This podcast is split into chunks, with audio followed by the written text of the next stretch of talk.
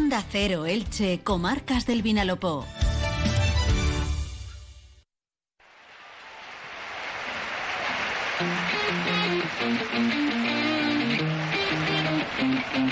Deportes en Onda Cero Elche, con Monserrate Hernández. ¿Qué tal están? Un saludo, muy buenas tardes. Poco a poco llegamos a la una y media en la compañía del 102.0 de la frecuencia modulada para abrir página de toda la actualidad que nos deja Onda Deportiva. Hoy, a tan solo tres días de que se cierre el mercado de fichajes de este verano, será el próximo jueves 1 de septiembre a las 23.59 horas y el Elche, como siempre, con trabajo hasta última hora. En este caso parece más priorizado en el capítulo de salidas, con el fuerte interés del Sevilla por el delantero argentino Lucas Boye y la probable salida también del lateral izquierdo colombiano Johan Mojica.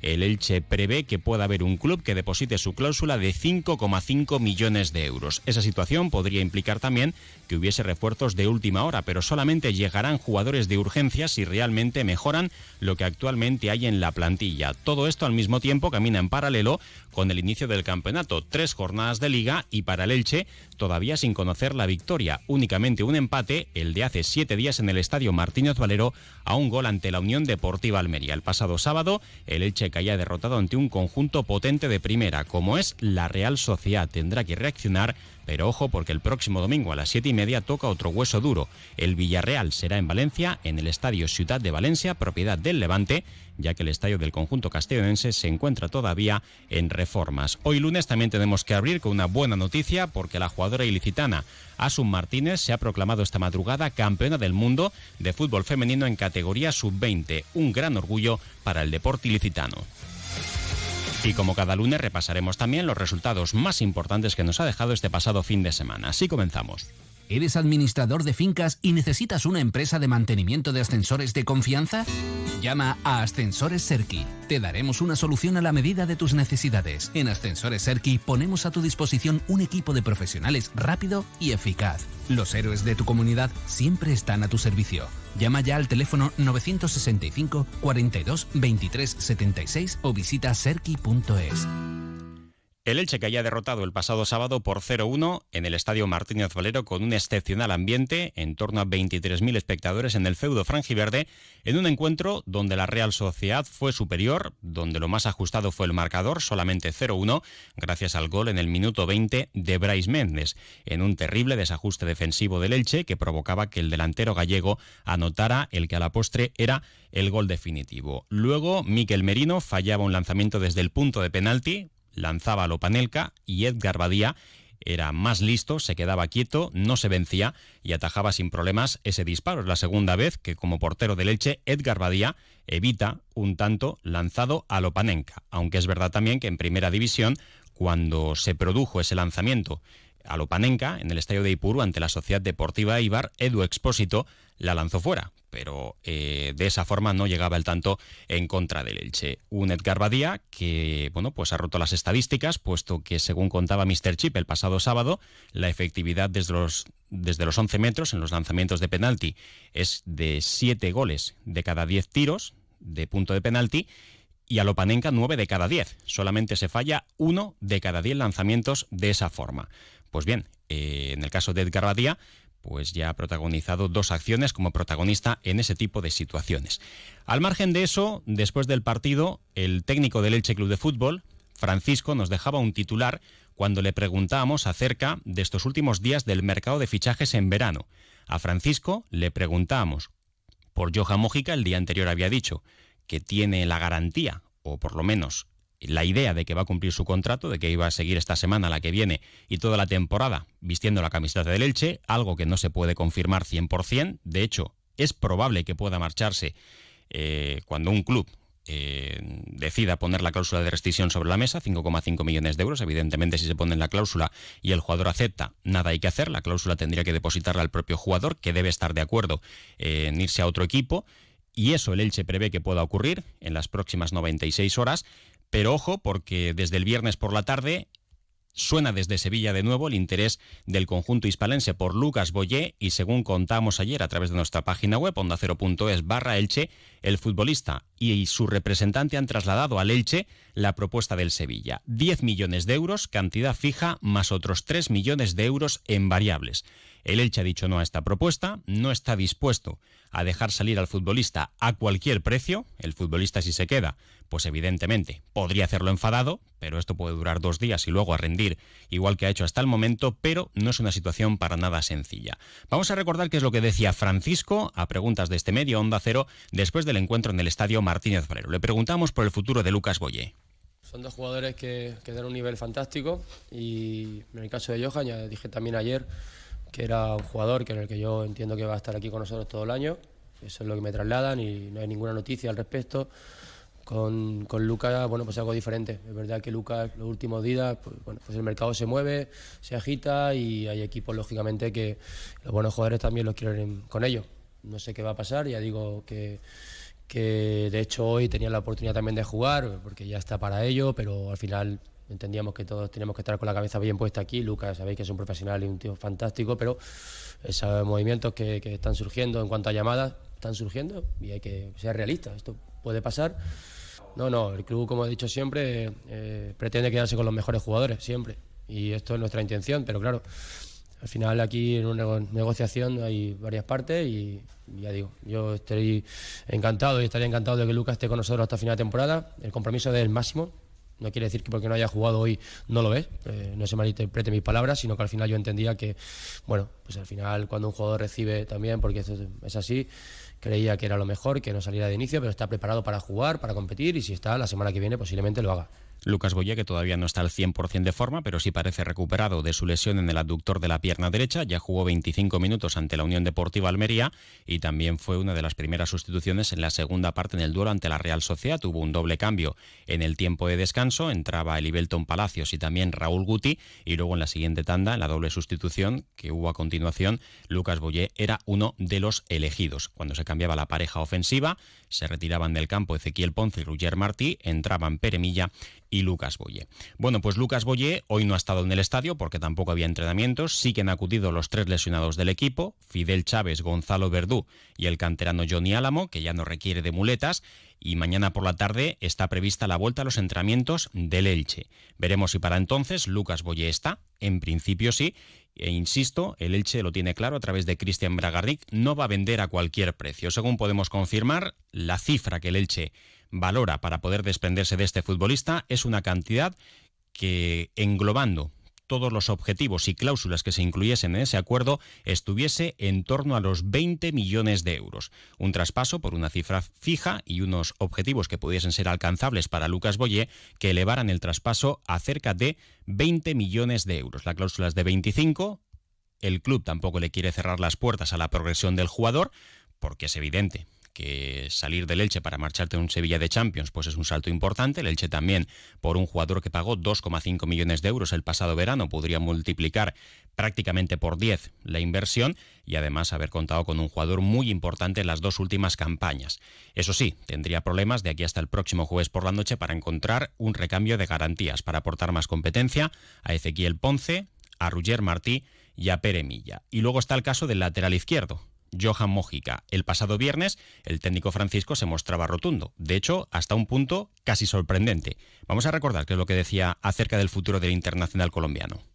Con respecto al lateral izquierdo, es que como la posibilidad no la contemplamos lo que salga ninguno, que en este caso Johan, bueno, pues siempre hemos tenido alguna alternativa, ¿no? Eh, durante este mes que se han ido también cerrando porque han ido recalando en otros clubes. Pero bueno, pues alguna tendremos por ahí que, lógicamente, como yo he dicho siempre, la propiedad también maneja muy bien estos tiempos y, todo lo, mercado. Y bueno, el caso de Lautaro, eh, hasta, enero no podría venir, así que bueno, ya veríamos qué puede pasar ahí. Pero de inicio ya digo que nosotros Johan va a estar aquí esta semana, la siguiente y todo el año.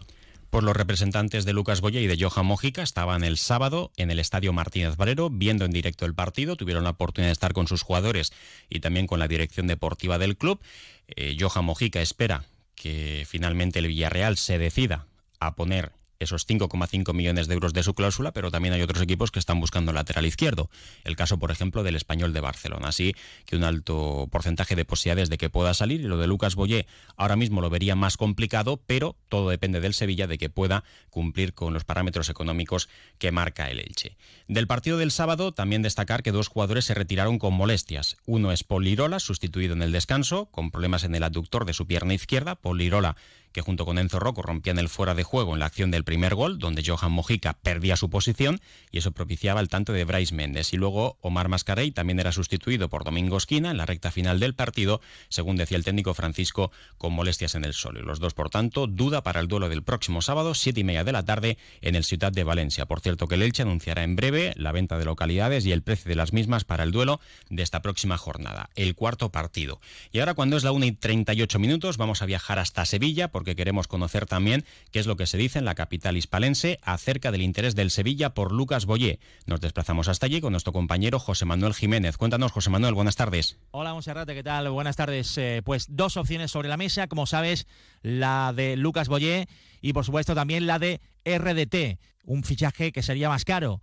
El Sevilla pretende una cesión con opción de compra de en torno a 24 millones de euros por el delantero españolista. El español aprieta y el español quiere que el dinero eh, se ponga sobre la mesa ya y que haya eh, traspaso es eh, más complicado, pero en el Sevilla no pierden la esperanza, sobre todo si son capaces de hacer un traspaso de aquí al día 1. Es complicado que pueda salir bien Rafamir, bien en City. Es más asequible y por lo tanto estaría más cercana la opción de Lucas Boyé, que es un jugador que quizás no tiene unos números espectaculares, pero en el Sevilla se le sigue desde hace bastante tiempo y saben que su implicación y su trabajo puede dar eh, sus frutos y puede encajar con el eh, Sevilla, donde ya eh, han llegado futbolistas de ese perfil y al final han terminado triunfando. Así que a la espera, por aquí hay mucha confianza en que se pueda hacer el tema de Lucas Boyé en las próximas horas. Lo que está claro es que el Sevilla necesita un delantero como el Comer y va a firmar sí o sí de aquí al próximo jueves. Lo que tiene claro el Elche es que si no se acerca a esa cifra de los 20 millones de euros y no se produce un contacto formal vía negociación, si llega a última hora la propuesta y la urgencia, en las últimas 24 horas del mercado el Elche se remitirá a la cláusula 25 millones de euros o nada. Así que, de nuevo, una recta final de mercado muy convulsa e intensa para el Elche Club de Fútbol. Y también vamos a recordar que es lo que decía Francisco después de la derrota ante la Real Sociedad. El técnico no ponía paños calientes, como siempre Francisco, muy realista y bastante sincero. Explicaba cuál había sido el planteamiento del encuentro y cómo el gol de Bryce Méndez había hecho mucho daño a su equipo. Sí, bueno, yo creo que hasta el gol, hasta el minuto 15, en el, desajuste de la línea, en el gol de ellos, el equipo, el plan que teníamos, estábamos siguiéndolo bien. Pero ese gol no hizo dudar y ya a partir de ese momento, bueno, saltamos a destiempo y ellos, lógicamente, con la calidad que tienen y, su forma de jugar, bueno, nos han generado muchas ocasiones, entre ellas un penalti que ha fallado y, es verdad que en esa media hora quizá podía haber sentenciado el partido. No lo hicieron así, la segunda parte cambiamos, tratamos de jugar un poco quitándole el espacio a ellos y que nosotros tuvimos la oportunidad de robar y poder salir y bueno, creo que no ha estado mal, pero sin, mucha, sin muchas acciones de gol. Cierto que algún tiro de Alex, algún acercamiento, algún centro lateral de Johan, pero sin mucha fluidez. Ellos también, lógicamente, han defendido bien los momentos que nosotros empujábamos y cuando, y cuando bueno, más queríamos nos faltaba fuerza. Este ha sido también un poco el, el desenlace de la segunda parte y bueno, yo creo que al final ellos también por mérito, sobre todo la primera parte, son merecedores de los tres puntos y hay que reconocerlo así. Francisco, que esta mañana también ha acudido al estadio Martínez Valero, lo ha hecho con su neceser, con su mochila particular, a eso de las diez y cuarto aproximadamente, y allí, como decíamos también, Fidel Chávez, Gonzalo Verdú y Johnny, también hemos visto al presidente del Elche, Joaquín Buitrago, junto con el secretario técnico Sergio Martínez Mantecón, quien no ha estado hoy, al menos hasta que nosotros hemos regresado, cerca de la una del mediodía ha sido el propietario del Elche, Cristian Bragarnik. Y también lo contábamos en titulares, el Elche y Elche tienen una noticia muy positiva hoy lunes porque esta madrugada se ha proclamado campeona del mundo. En categoría sub-20, hablamos de fútbol femenino, la ilicitana Asun eh, Martínez. Lo ha hecho en Costa Rica con la selección española, ha sido titular en esta final, ha jugado toda la primera parte y ha sido sustituida en el tiempo de descanso. España vencía ya por tres goles a cero a Japón. En la segunda parte llegaba el tanto del honor para las niponas, 3 a 1 y Asu Martínez, pues que celebraba este título con la bandera del Elche Club de Fútbol del Centenario, se ha hecho varias fotos y las ha colgado a través de sus redes sociales. Asu Martínez, que pertenece al Valencia, que se formó en las categorías inferiores del Elche Club de Fútbol y que de esta manera ha evidenciado su vínculo con el fútbol licitano y también con su ciudad, con Elche. El alcalde Carlos González, además de numerosas personalidades de la ciudad, ya le han felicitado a través de las redes sociales. Espera la llegada de la buena de Asun a Elche para ser recibida de manera y oficial en el ayuntamiento de esta ciudad. Una pausa y enseguida contamos otros resultados del fin de semana. Entra en la nueva era de las energías renovables y del autoconsumo con la mayor garantía. En Electrofred ofrecemos un servicio integral llave en mano para la instalación de tus paneles solares, el estudio de viabilidad, asesoramiento, legalización y tramitación de las subvenciones vigentes. Empieza a generar y consumir tu propia energía con la garantía de Electrofred y sus 20 años en el sector. Infórmate en el teléfono 965 681 540 o en electrofred.com. Y del fin de semana, resaltar que ayer se celebraba la carrera del amanecer con cerca de 1.500 participantes en Santa Pola, muy buena organización y muy buen ambiente lúdico-deportivo. Y del resto de marcadores, el Juventud de Elche vencía en el derby provincial por dos goles a uno al Salou de Alicante en el trofeo Festa de Elche de este deporte, mientras que también en el mismo torneo, en el Festa de Elche de balonmano masculino, el Club Balonmano Elche caía de 12 ante el Club Deportivo Agustinos de Alicante. Poco a poco también para los dos equipos se va acercando el inicio de liga. Lo dejamos aquí, no queda tiempo para más. Momento ahora para la información local y comarcal, como siempre con David Alberola, Aroa Vidal y Raúl Carrillo. Un saludo.